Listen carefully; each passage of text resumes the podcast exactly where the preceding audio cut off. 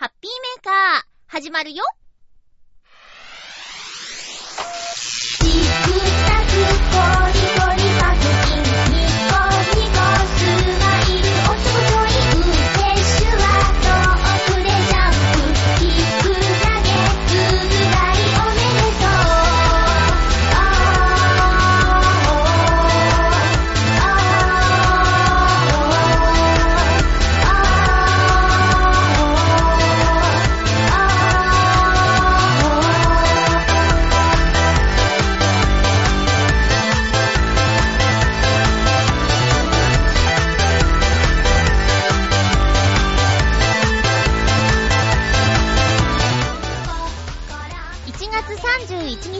31日、まゆっちょのハッピーメーカー。この番組は、ハッピーな時間を一緒に過ごしましょうというコンセプトのもと、ショアヘヨ .com のサポートでお届けしております。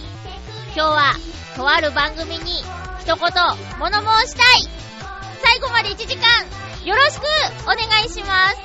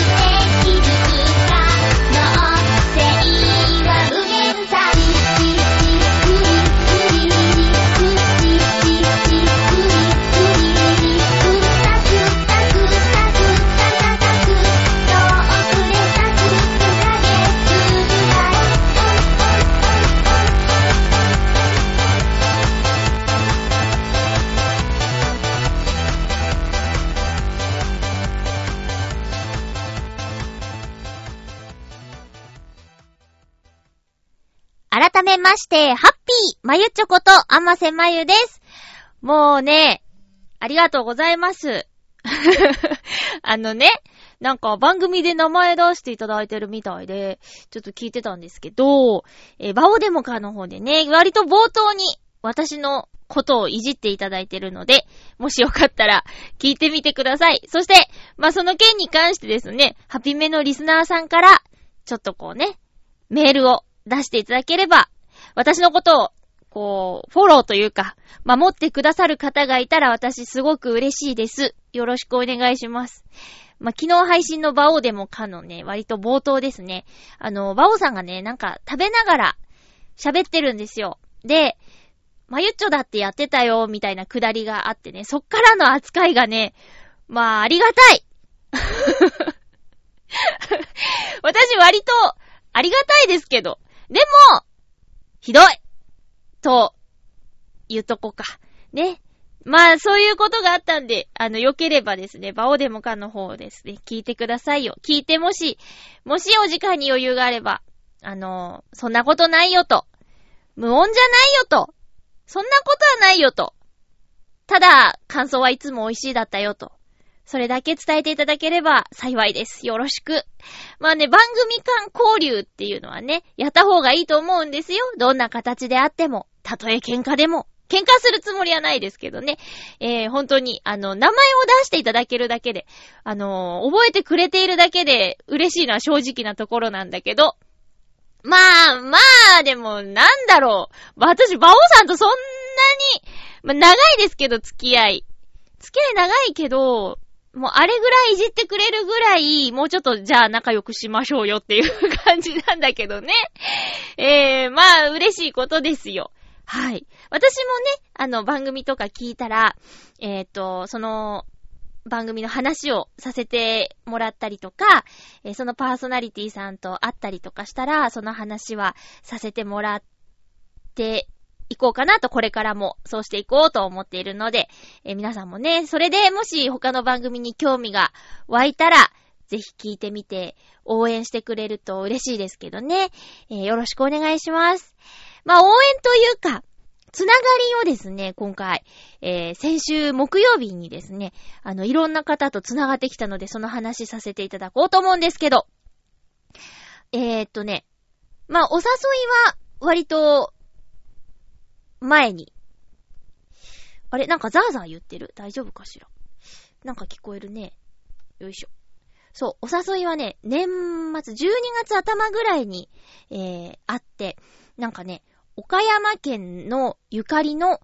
アーティストさんを集めて、横のつながりを作ろうの会があるから、まゆっちょもスケジュールを合わせて、えー、来れないっていうお誘いを、よくね、この番組でも名前出させてもらってますけど、小野功石さんの方から、えー、連絡があって、なんかよくわかんないけど、面白そうだなと思って、心配もあったんですよ。あの、アーティストと言ったら、まあ、大体、芸術関係の方って言ったらピンとくるけど、私そういうんじゃないなっていうのがあってね。まあ、歌うのも、なんだ、ユニットで、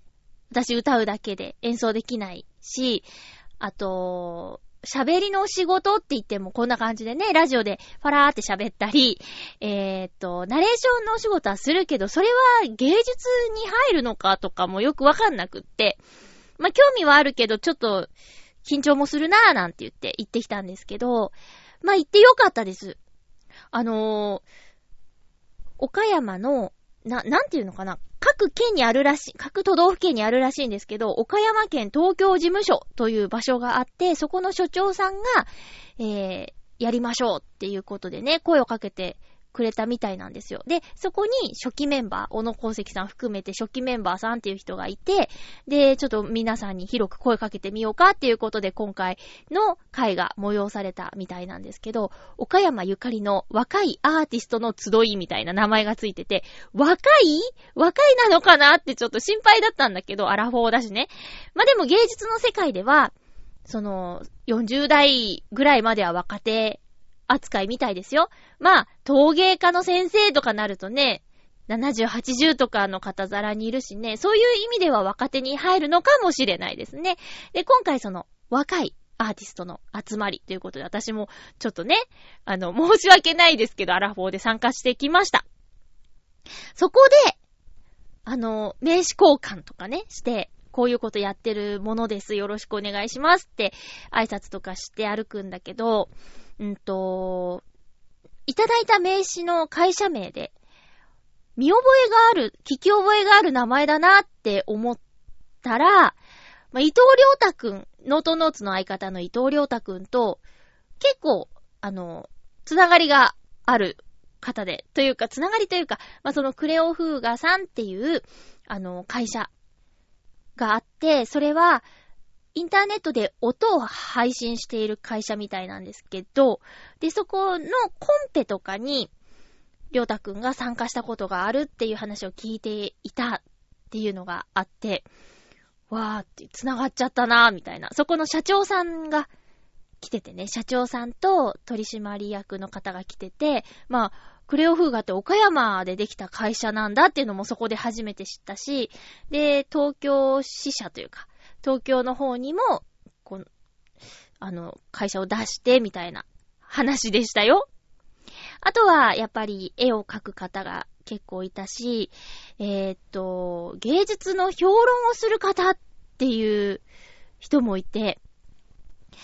あとはね、うん、音楽。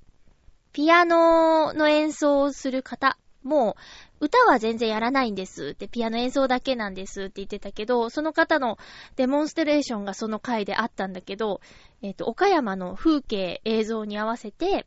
演奏されてたんだけどね、すごく、すご、すごく素敵なメロディーでした。で、2月にはアメリカの方に行って、えー、路上パフォーマンスをする予定だそうで、で、クラウドファウンディングで今募ってるんですっていう話をしていて、締め切りがね、31日までなんで、これ聞いて、もし間に合う方がいたら、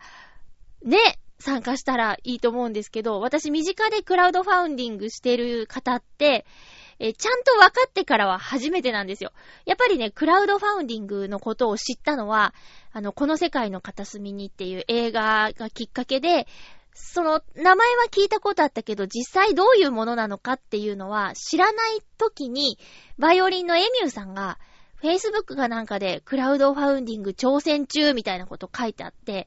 なんだかよくわからないなって、その時はね、応援ができなかったんだけど、うん。今回はね、身近な方がクラウドファウンディングに挑戦中だそうです。そのアメリカ行きの資金をちょっと助けてくださいみたいな感じでやってらっしゃいましたよ。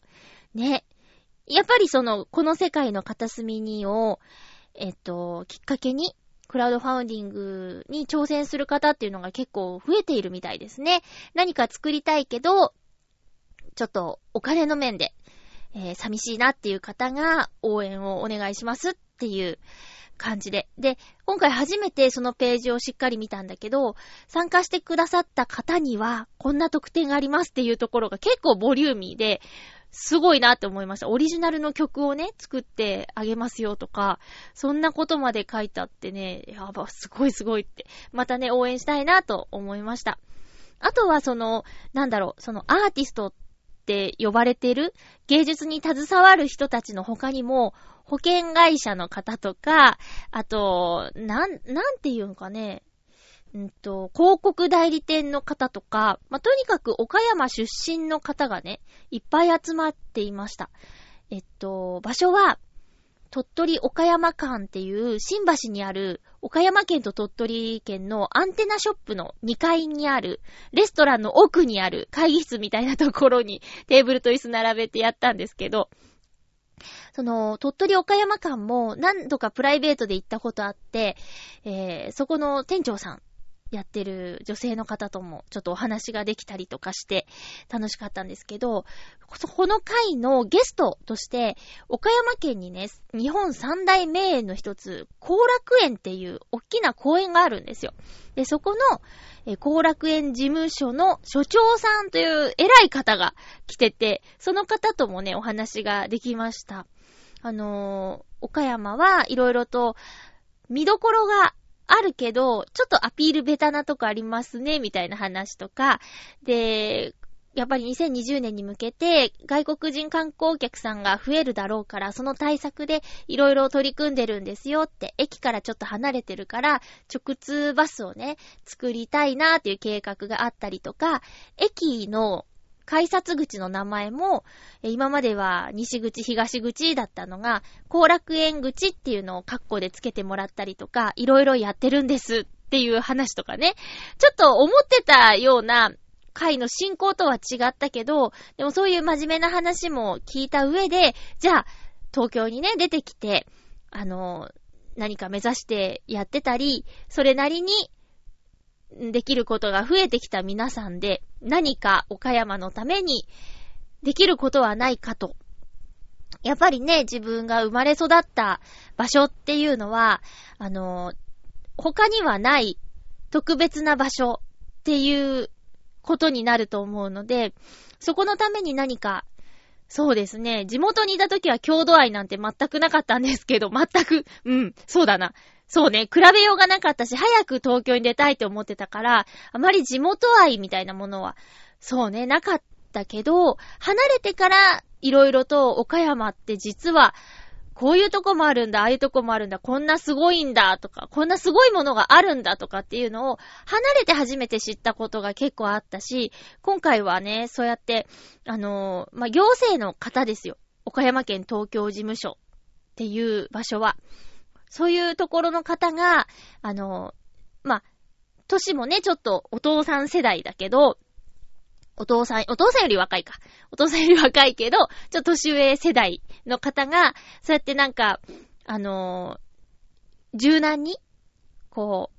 話を聞かせてよってこう、明るい場所を作ってくれてっていう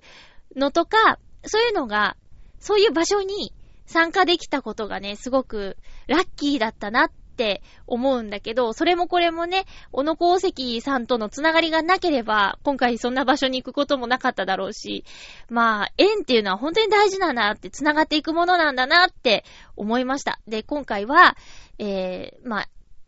あ、絵画をやる人とか、音楽をやる人っていうのは何人かいたんだけど、えー、喋りますみたいな人はね、他にいなかったので、私、ちょっとだけ、その、音楽のデモンストレーションのところだけ、急にね、あの、司会やってみるみたいな感じで振られて、で、まあ、マイク好きだしね。あの ありがたく立たせてもらったんだけど、ちょっといかんせん、あの、準備と情報がなかったんで、大したことはできなかったけど、なんか、あの、声が、やっぱいいですね、みたいなね。やっぱ声の仕事してるって言ったその次には、あ、やっぱ、だからか、声がいいですねっていうのがなんか、ひっついて言われちゃうような言葉なんだけど、まあ、それでも、やっぱりその自分のやってきたこととか、え好きなことが、もし役に立てるなら使ってほしいなっていう気持ちにはなりました。まあ、そんな、なんでしょう。地元の、これからの、えー、発展に何か役に立てたらなっていうのはありますね。でね、えー、一次会がその、鳥取岡山間っていうアンテナショップの2階でやったんですけど、その後新橋の街に繰り出してですね、えー、その主催者さんの行きつけの、もう渋い、渋い焼き鳥屋さんに連れてってもらって、で、そこはおばあちゃん二人で営業しているお店なんだけど、えー、まあ、10時ぐらいだったから、22時ぐらい、ついて22時ぐらいで、23時にはちょっと出たかったんですよ。だから、私あんまりいられないから、手前でいいですって言ったら、お店のおばあちゃんに、あの、少ししかいないんだったら帰れって言われて、ひえ、なんだこのパンチのある店はなんてね、ちょっと驚いちゃったんだけど、どうやらね、なんでそこが行きつけかっていうと、そのおばあちゃんのうちの一人が岡山出身の方だったみたいで、またそこでも岡山トークに花が咲いたんだけどね。まあ、ちょっと一つ真面目な話をすると、そこで初めて聞いた話なんだけどね。恥ずかしいんですが。あの、2011年の3月のね、震災以降、岡山に移住した方っていうのが全国で一番多いなんていう話がありましてね。まあその理由はやっぱり災害が少ないことだったりとか、まあそれなりになさすぎず、ありすぎずっていうことで住みやすいんじゃないかって注目をされてるらしいんですよ。で、今もね、なんか、うーん、移住説明会みたいなやつをやったりもしているらしいんだけど、それよりも、やっぱり、そういう会場に来る人はあまりいないから、そうじゃなくて情報発信していけるといいねっていうことを、真面目に話したりしてました。あとやっぱり芸術関係の話。それは、あの、なんだ、えー、芸術の評論家さんがまあ、中心になって、もう知識が半端なくて、有名大学行って、その後さらに有名大学の大学院行って、みたいな方なんだけど、だからって、それを鼻にかけてなくてすごく面白い方で、とにかく知識がすごくって、で、後楽園のね、事務所長さんも、え、なんでそんないろいろ知ってるんですかって言っちゃうぐらいでね。で、その答えは、あ、勉強が好きなんですって彼は言ってました。面白かったよ。なんか、もう、多分ね、半分ぐらいついていけてないんだけど、なんか面白い話をしているなっていうのはぼんやりわかるような、そんな感じですね。え、ラジオやってるって言ったらゲストに出たいって言ってくれたんだけど、もうどう対応したらいいか正直わかりません。で、どんな話してるのとか、あの、どんなラジオなんですかって聞かれてもちょっとね、答えづらいよね。あの、基本的にポッドキャストっていうのは、え、聞こうと思っている人が聞きに来る場所じゃない。あの、地上波っていうかまあ、なんていうの？電波に乗ってるラジオは、その時間になったら、そのチャンネルに合わせてる人には無理やり、ね、届いちゃうものでね、あの、嫌だなっていう感じを与えてしまったり、私のこと知らなかったり、別に好きじゃないですけどねっていう方にも届いてしまうような環境か、あ、まゆっちょのラジオだから聞こう、ポチッとか、あ、まゆっちょがやってるラジオってこれなんだ、聞いてみようっていう、まずその、聞聞こうっていう姿勢がある人の前で話すかどうかっていうのは大きいと思うんですよね。だからね、ちょっと、えー、ゲストに出たいって言われて、うん。まあ、面白いと思うんだけど、そうね、もう彼に乗っ取られるかもしれないですね。1時間ずっと喋ってるかもしれないですね。ということで、まあ、これから何が始まるのか具体的にはわからないですが、その、岡山県にまつわる岡山出身者、岡山に何らかの関わりのある皆さんで、一応横のつながりを作ることができたなっていうイベントに行ってきたお話でした。では、コーナーいきます。ハッピートークはい。今日のテーマは、住んでみたい街ということで、岡山じゃなくてもいいんですけどね、住んでみたい街。皆さんからお便りいただいておりますので、ご紹介していきます。少々お待ちください。えー、ハッピーネーム、ドン、ドン、ドン。ハッピーネーム、そうですね。あ、SG3000T さん行きましょうありがとうございます。まゆちょハッピー、ハッピー？住みたい街ですか？厚木市ですかね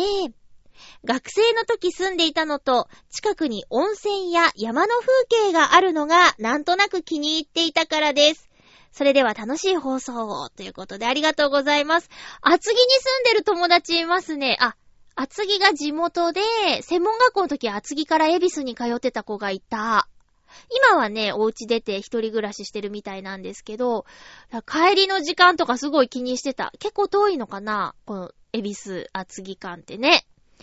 うーん、厚木か。私行ったことないけど、やっぱり、なんか、なんか、インターチェンジみたいなイメージ。厚木インターチェンジみたいな。そこは、確か、そうだな。あの、夜行バスとかで、どっか行ったりとか、あと、まあ、あんまりないですけど、友達に車に乗せてもらって富士山行った時とか、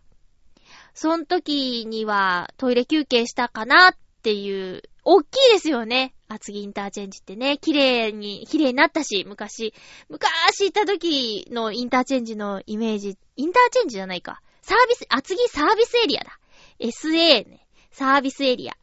は、こう昔家族旅行で使った時のイメージと全然違って今、すっごく綺麗ですね。夜行バスが止まるサービスエリアを選んで綺麗なとこ綺麗なとこ行ってんのかもしんないけど、にしてもね、すごく綺麗なんですよ。厚木に住みたい街。昔住んでいたから、あそこ良かったなっていうことで。温泉が近くにあるっていいよね。言うてもね、浦安にも温泉2カ所あるんですけど、私ね、行ったことないんですよ。ユーラシアと浦安万華鏡っていうね、二つあるんですけど、なんとなく行ったことない。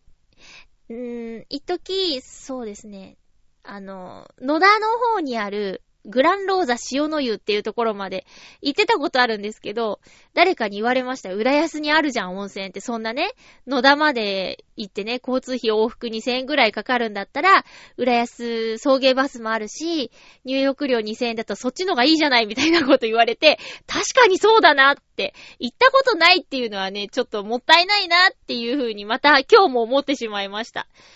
今年こそ、行きたいですね。一人でも行っちゃおうかな。誰かと行くってちょっと恥ずかしいんだよね。えー 続きまして、ハッピーネーム、七星さん、ありがとうございます。まゆっちょハッピー、ハッピー？住んでみたいところ、北海道ですかね札幌じゃなくて、ちょっと田舎の方に、厳しさも含めて自然を堪能して、のんびりと暮らしてみたい気がします。ありがとうございます。北海道は住んでみたいですね。その、もちろんね、この冬の雪の厳しさ、寒さの厳しさっていうのは、覚悟してるつもりですよ。でも、やっぱりね、夏から秋にかけての、あの、綺麗で美しくて、過ごしやすい、だろう季節。まあ、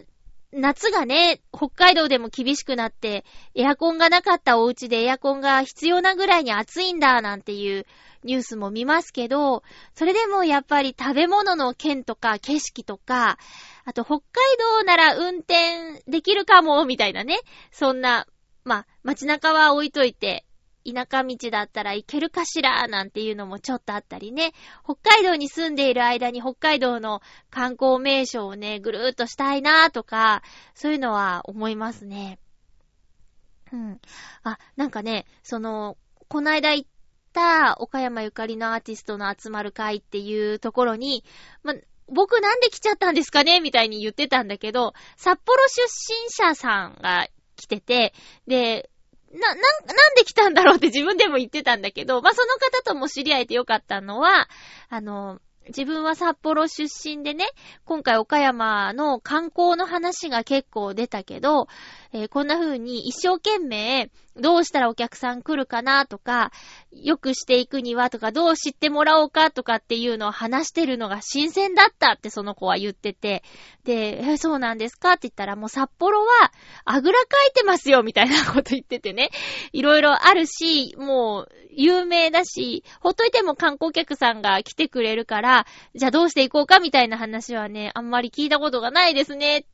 まあ、その子のね、いないところで、いろいろあるかもしれないんだけど、その子はそういう感想を言っていて、はあ、なるほどな、確かに札幌はもう、なん、頑張って宣伝しなくても、魅力的な街だっていう印象がね、いろんな人の頭の中にあるし、テレビとかでもね、えー、特集したりね、美味しいものがあるよとか、綺麗な場所がある、イベントがある。やっぱり最強は札幌雪祭りとかね、えー、あるから、あと物産展とかもね、そのコンテンツが揃ってるから、頑張ってるのを見た記憶がないっていう話をしていたのが、すごく印象的でした。七星さん今回はね、あの、札幌に住みたいわけじゃなくて田舎の方にっていうことなんだけど、すごくわかりますよ。やっぱりね、一生に一度ぐらいはダイヤモンドダスト見てみたくって、で、それをちょうど北へを収録している時に見たことありますかってスタッフさんとかとお話ししてたんだけど、普通に見えるよって 言ってたもん。寒い朝の早朝とか。もう普通に見えますよ、みたいな。そんな特別なものじゃないんだよね、はは、みたいな話しててね。あ、そうなんだって。で、2月にダイヤモンドダスト見れたらいいなって旭川のあたりもツアーで行ったんだけど、早起きしたんだけど、そんなうまくはいかなくて見れなかったんだけどね。いつか見たいですね。ポケモンの世界では見たんですけどね。ちゃんと教えられた日にちに見たんですがね。七星さんありがとうございます。私も北海道住んでみたい。住んでみたいな続きましては、ハッピーネーム、フクロウのキスさん、ありがとうございます。まゆちょさん皆様、ハッピー、ハッピー今回のテーマ、住みたい街について、短期的に暮らすか、安住するかで違いがあるような気がしますね。定住するなら、あ、ごめんなさい。えっ、ー、と、短期的に暮らすか定住するかで違いがあるような気がしますね。定住するなら、仕事さえあれば、お、札幌周辺がいいですね。私が北海道に住んでいた頃は、雇用情勢があまり良くなかった記憶がありますが、今はどうなっているのでしょう。避暑地としては、長野県の、な、なんだこりゃ、ごめん読めないや。恥ずかしいね。えー、っと、あげの？なんだろう？ちょっと待って。あずみのごめんごめん。長野県のあずみのあたりがいいです。子供の頃には毎年のように遊びに行っていました。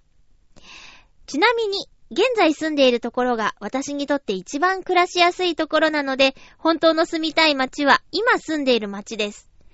ただし、公平な視点で見れば、私の住んでいるところはいろいろ不便もあるので、必ずしも住みやすい街とは言い難いのですけどね、苦笑。それでは、ありがとうございます。あずみの。長野県のあずみの。どんなとこなんだろう出るかしら。松本盆地の別名。松本盆地のうち、あずさ川以北の地方名。うーん。わさびが有名なんですか？へえ、あずみの。うーん。なんか漢字が、漢字が素敵ですけど。ねへえ、そうね。やっぱ北海道人気ですね。札幌の話さっきしたけど。まあ、あの、大学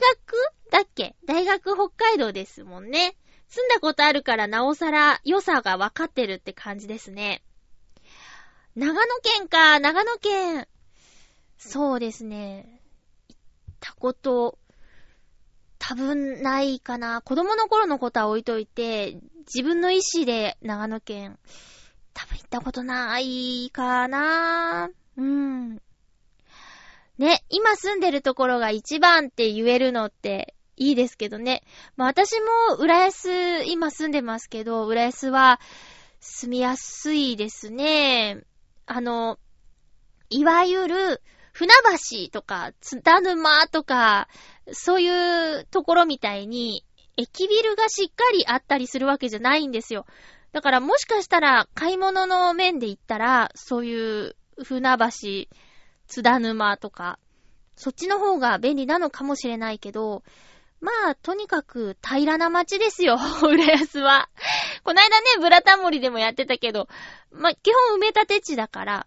えっと、わざわざね、土を運んで山を作った、それが浦安富士です、みたいな話もあるぐらい、平らなんですよね。うん。だから自転車がね、すごく漕ぎやすいよ。アシスト機能いらないんじゃないかなって、たまにね、高速道路を越える橋がかかってたりするから、そういうところでは、えー、ね、坂があるんですけど、基本的に住宅地は、うん、平らですね。あと、川を越える橋とかは、ちょっとこもりしてるけどね。えー、そう、だから私も公平な視点で見れば、不便もある、不便っていうか足りないものもあるんだけど、なさすぎないから、ちょうどいいかなって。あとやっぱり私は映画が好きなので、イクスピアリに16スクリーンの映画館があったりとか、あと、図書館とかもね、結構大きかったりするし、飲食店の美味しさとかもあったり、えー、市場があるなんて街はなかなかないですからね。うん。なので、そう。便利、便利すぎはしないんですが、住みやすい街、今住んでる街っていうのはね、ありますあります。一緒ですね。えー、袋のキスさん、ありがとうございました。続きまして、お便りたくさんで嬉しいですね。続きましては、テーマ、テーマ宛てのお便りは、コージーアットワークさん、ありがとうございます。まゆちょハッピー、ハッピー？住みたい街、どこかな？好きな街角はいくつもありますが、それは住んでいないから、訪ねていく楽しみがあるような気がします。それでも実際に住めるかどうかは別として、住めたらいいなと思うのは、例えば、日本橋の細い路地にある古い事務所ビル。ほんの数メートル歩けば、銀座のイルミネーションがあることを感じさせない静かな感じがいいかも。ああ、でも夜中に知り合いがいきなり泊まりに来そうで落ち着けないかな。ありますね。そういうなんか街中だとさ、あの、終電なくなっちゃったら止めてがありそうですね。そうそう、住んでみたい建物がある街角といえば、江東区佐賀一丁目あたり、すごい具体的。ここには知る人ぞ知る村林ビルがあります。昭和3年に社屋として建てられたというロマネスク建築の建物は、なんだかただならない雰囲気で、もしここに事務所兼住所なんかあったら楽しいような気がしてしまいます。では、ということで、なんか貼ってある。見てみようか。見れるかな、見れないな。あ、見れるか。見れるかな。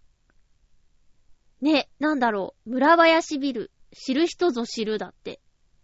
はぁはぁ確かに。へぇー。すごいよ。レトロ感。ここ住んでみたいですか？へぇー。ドラマのロケ地とかに使われてそ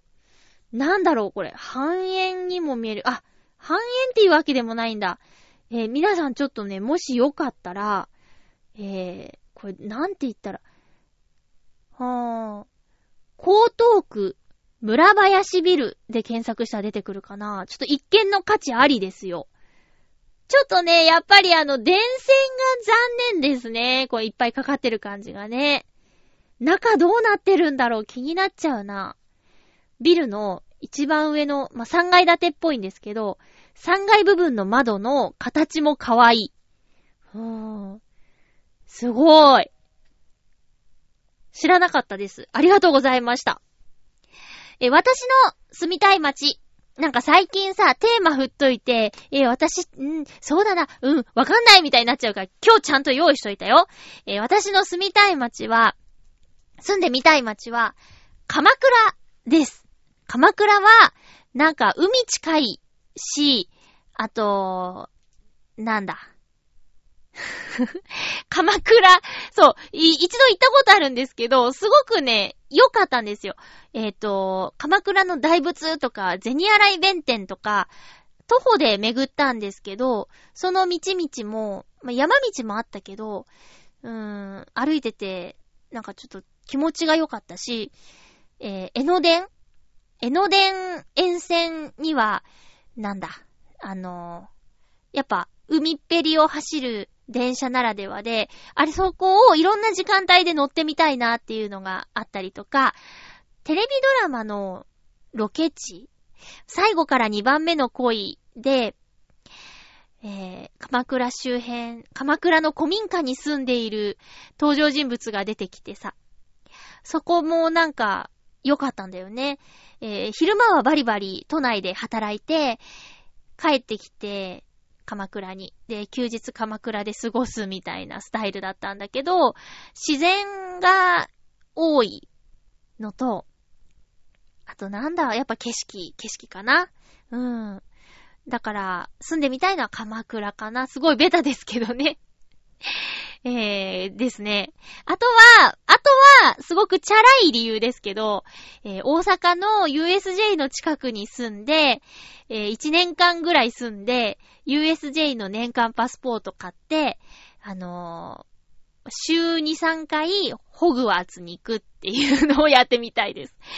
USJ ってさ、1日遊べるチケットの金額はね、年々上がっていってるみたいなんですよ。まあ、ディズニーも追っかけてるような感じなんだけど、今7000いくらなんだって。1日チケット。でも、年間パスポートは、なぜかすごく安いんですよ。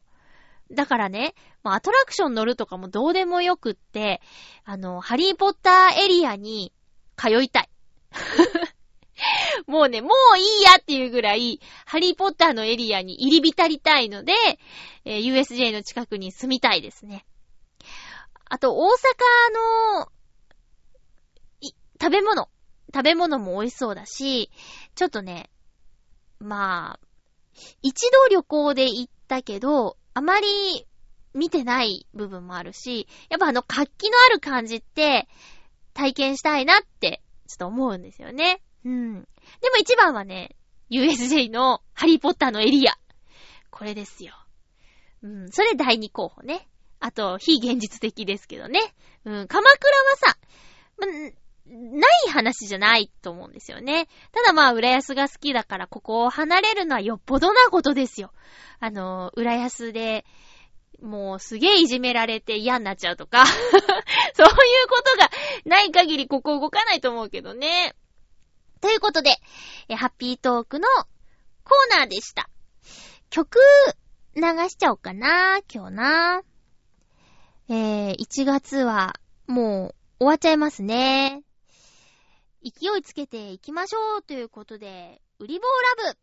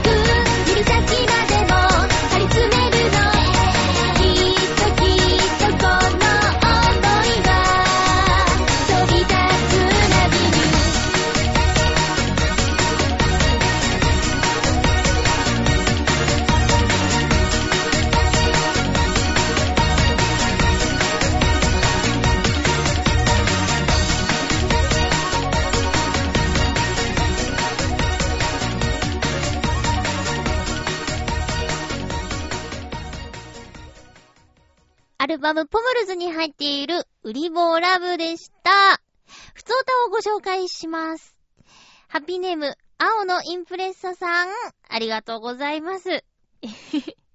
続きですね。えまゆちょさん、ハッピーでございます。ハッピーでございます。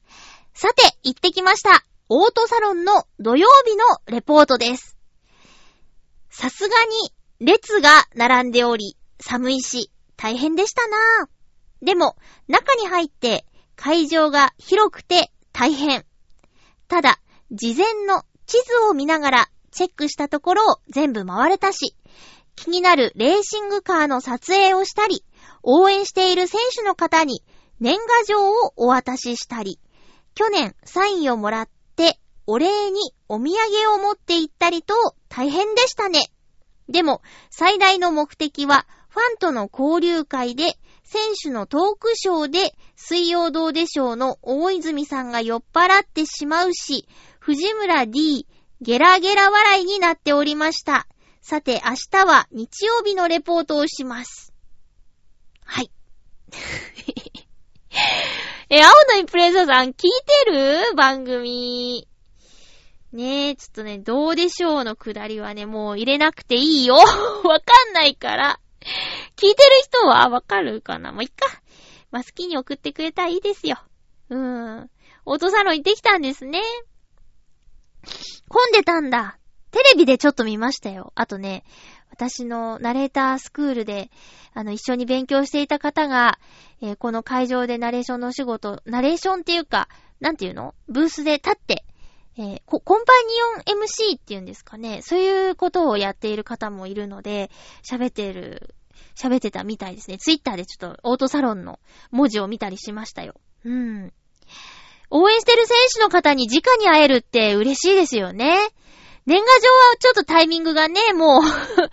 1月も終わりなんでね、年賀状のタイミングじゃないような気がするけど、でも選手の方もね、応援してくれる人と会えるのは嬉しいでしょうね。お互い嬉しい嬉しいっていう感じですよね。ファンとの交流会？うん。ファンとの交流会、選手のトークショー。えー、なんかすごいお祭りですね。選手って何人ぐらいいるんだろう？で、その中で、青のインプレッサさんが一番好きな選手の方っていうのがいるのかな？だ、どんな人？どんな人なんだろう？うーん。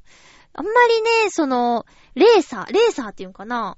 そういうお仕事をしている方で、私が知識がなくてね、まあ、うーん、すんごい、すんごい昔の選手で、片山右京さんぐらいなら顔もわかるよ。でもね、ちょっと今活躍している方で、レーシングカーを運転している選手の方って全然わからないや。ねえ。また続きがあるということなので、お便りお待ちしております。先週全然わかんなかった、キセノサトさんの件なんですけど、さすがに見ましたよ。あの、ニュースすごかったもん。ただ、ええあの、優勝1回で横綱になれんだ。ねえ。まあ、相撲のこと詳しくないけど、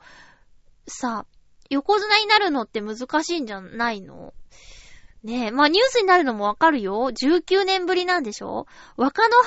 以来なんでしょ？それってね、どんだけすごいか私にだってわかるよ。あの、ねえ、高の花、若の花の時って、小学、ん？小学校じゃないか。19。うん。小学校じゃないよ。やだやだ。まだ地元にいた頃で、えー、その時の相撲の盛り上がりっぷりはね、すごかったですもんね。うん、お兄ちゃん、お兄ちゃんと弟とか言ってね、お兄ちゃんの方がなんかニコニコしてて、強いわけじゃないけど人気があってとかね。今じゃちょっとなんか色々あって大変そうですけども、稀勢の里ね。うん。まあ、なんか、まだ優勝も決まってないのに、横綱になれそうみたいな話があったりとか、その辺の違和感のニュースとかも見たよ。なんか、うん。違和感を喋ってる人の話とかも聞いたし、うん。そうなんだ。一回、一回目の優勝なんですね。ねえ。だこの後大変ですよね。で、本人もなんか、あの横綱じゃなくて、もうちょっと、あの、手前のところで、自由に相撲を取りたかったみたいなコメントをしているのも見たし、で、横綱になったらあとはもう、ね、引きずり下ろされるだけっていうか、ね、挑まれるばっかりで、こう、守りというか、負けられないプレッシャーと、えー、ね、そういうただ相撲を取って楽しいっていうだけじゃいかないんだっていうことをコメントしてるのをなんかで見たなぁ。ねえもう、見てる方は好きかって言うもんね。大変だと思うよ。でね、私もさらにちょっと、うん、そうなんだってなっちゃったのが、今、稀勢の里入れて横綱が4人なんだってね。私ね、白鵬以外の横綱知らないんだけど。ダメこれダメ。だって相撲国技だもんね。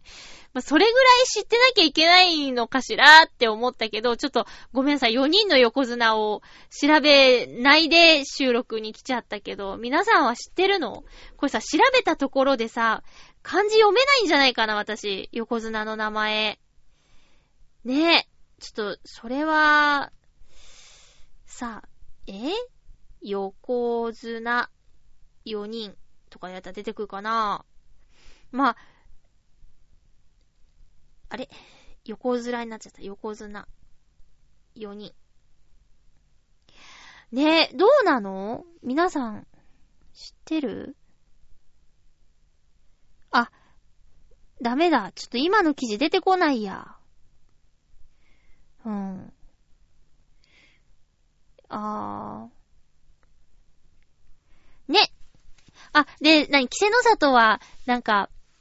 慎んでお受けしますっていう工場の時に4文字熟語を言わなかったとかっていうのも話題になってるよね。言わなきゃいけないんじゃなかったんですね。うん。なんか、印象的ですもんね。相撲の方がこう頭を下げて、あの、ね、4文字熟語を言うって。でも大体、最近ね、19年間、日本人横綱さんじゃなかったから、大変だっただろうな、とかね、意味とかも勉強したりしたのかしら、とかも思ったけども。まあ、とにかく、なんだろう、日本人選手が、まあ、国技の中でね、日本人選手で19年間横綱が出なかったところに、稀勢の里さんが横綱になったっていうのは、明るいニュースなんでしょうね。でも誰かが言ってたよ。こう日本人横綱と外国人力士さんを比べてなんか、稀勢の里だけをヒーロー扱いするようになる風潮は避けてほしいですね、みたいなこと言ってたけど、確かにそうだよね。どうしても、ね、同じ日本人を応援しちゃいがちになっちゃうかもしれないけど、そうじゃない、そうじゃないもんね。異国の地でさ、どんだけ頑張って横綱になったんだよっていう、そっちも称えたいよね。うん。あんまり相撲見ないくせに、そんなこと言ってあれですけども。一応、その、先週の話題になったお話、ちゃんと、あ、稀勢の里さんってこういう人なのねっていうのは、確認することができましたっていうことでした。え、続きましてもう一通普通おたいただいております。ハッピーネーム SG3000T さん、ありがとうございます。まゆちょうハッピー、ハッピー？ラウド、TBS クラウドがダウンロード再生できるアプリが出たようですね。あ、ん？おー、早速ダウンロードしてみました。TBS 以外の一部の番組も聞けるみたいです。これでポッドキャストみたいに楽しめそうですね。では、ということでありがとうございます。これまだ見てないけど、TBS のラジオを今、ラジコのタイムフリーとか、まあ、オンタイムでも聞いているんで、CM は聞いてたよ。ただ、ラジコのタイムフリーあればいっかと思って、特にダウンロードとかしてなかったんですけど、そうですね、もともと、ポッドキャストで TBS のラジオを聞いてて、その TBS ポッドキャストがなくなって、おいーって、なんだもう全然聞けないよーって思ってたら、その、ラジコタイムフリーが始まって解決して、なんなら他の曲の番組も聞くようになってっていう中で、この TBS クラウド。ラジコはダウンロード再生ではないのかな？このダウンロード再生っていうのがいいよね。家でさ、ダウンロードして外で聞いてたら通信料とかの節約にもなるもんね。ラジコはよくわかんないから、家にいる時しか聞かないんですよ。まあ基本的には。うん。ちょっとその辺調べといた方が良さそう。私あんまり、あの、なんていうか、スマホの利用量が大きくないプランなんですよ。もう、安いスマホの会社で、安いプランでやってるから、あんまりその、再現なく、えー、使ったりはしないんですよね。で、外にいる時に動画とかも見ないし、なるべく節約している感じなので、もしこの TBS クラウドが、えー、の方が良ければ、TBS のラジオはダウンロードして外で聞いて、他の番組をラジコのタイムフリーで家で聞けばいいかなっていうふうに思いますね。うん。ありがとうございます。スクリーンショットまで送ってくれて、なんかキャラクターが可愛いですね。いろいろ頑張ってますね。いろんな曲でね。だって、もう今、そうだな、なんかね、テレビ好きなんですけど、こう、ちょいちょい捏造とかさ、やらせとかって話聞くと悲しくなっちゃって。で、一番好きなのは、まあ、当人がその時嘘ついてなければなんだけど、ラジオの生放送が好きなんですよ。うん。だから私も、まあ、私、私がそれやったところでっていうのはあるんだけど、えー、まあ、収録配信ではあるけど、ノー編集でやらせてもらってるのは、まあ、リアルさ 言葉に詰まったり、こう漢字が読めなかったりするのも私のその、そのまんまっていうの、まあ、それにね、どんだけ価値があるのかわかんないですけど、まあ、その、うん、マリチョは嘘ついてないで喋ってるかなみたいなところでは信頼してもらえたらいいなっていうのはあって、それがまあ雑音でね、嫌な感じになっちゃうんだったらもうポチッとされないだけだろうし、ね、っていうところで、あの、ラジオの生放送が好きですね。うん。テレビは、そうなドラマ見ますよ。もうだって作り物だって分かってれるんだもん。うん。だけど、ドキュメンタリーも最近さ、な、何で見たんだっけな？ツイッターかな？あの、それは、被災地の今を紹介する番組についてだったんだけど、えー、NHK さんかなが作ってるその被災地の今を伝える番組が素晴らしかったっていう内容だったの。で、それはね、あの、つい、こう悲しげな BGM とか、感動させるために盛り上がるような音楽をつけてることによって映像の意味が、あの、意図的につけられてしまう、演出が入ってしまうことに違和感があった人のつぶやきだったんだけど、その、その人がいいなって思ったのは本当に音が少なくて、で、ナレーションもただ淡々と、今こうです。こうです。こうなんです。今、この人はこうしていますっていうのを、淡々とその現実だけを伝えるっていう作り方がすごく良かったっていう内容だったんだけど、まあね、テレビを見てみればさ、BGM のない、効果音のない番組なんて、ほとんどないですよね。それでね、もう作り物だって思ってただ笑えればいいや、みたいな感じで見るならいいんだけど、それすらなんか、ね、捏造とかさ、いたはずの人を消しましたみたいなのとかも怖いですよね。だからね、なんか今ちょっとね、ラジオの方に行っちゃってるかなっていうのをね、ちょっと思いました。あ、もう時間なくなった。もっと話したいことあったんですけどね。えー、っと、来週の予告します。え、来週は、これはあれですね、ペース配分が下手になってるな、私。え、来週は、えー、2月7日の放送。うわぁ、早いね。2月5日、日曜日に収録する予定です。えー、お仕事の関係などで、早く収録される場合もあります。えー、早い場合、金曜日とかの可能性もあるかな。えー、なるべく早めにお便り送ってください。よろしくお願いいたします。来週のテーマ、岡山県。えー、岡山県、岡山県というテーマでやりたいと思います。岡山に行ったことある方は、その時のお話や岡山に対する印象、岡山ってこんなところ？みたいな、えー、岡山県というテーマでやりたいと思います。ちょっとね、先週、あのー、岡山の方と接して、岡山弁とかも久しぶりにネイティブなのを聞いて、ちょっと懐かしさもあったり、そういえば、じゃあ、えー、他の方の岡山に対する印象ってどうなんだろうってちょっと聞いてみたくなっちゃいました。えー、ご協力よろしくお願いいたします。映画も見てるんだけどね、もう最近なんかもうずーっと映画の話してない気がするよ。えーとね、つい最近ね、やっと BFG 見たりね、あと、ヤングトゥーダイは隠して死ぬってやつ見たり、ボルト見たり、えー、結構見てるんですけどね。あの、今もう公開されてるけど、ドクターストレンジ、またマーベルのヒーロー、ダークヒーローらしいけど、それもちょっと見に行きたいなと思ったりしています。今週も1時間お付き合いいただき、ありがとうございました。アキラ100%さんが、R1 グランプリ3回戦進出？え、準々決勝だって次、応援しましょう。お相手は、まゆちょこと、あませまゆでした。また来週、ハッピーな時間を一緒に過ごしましょう。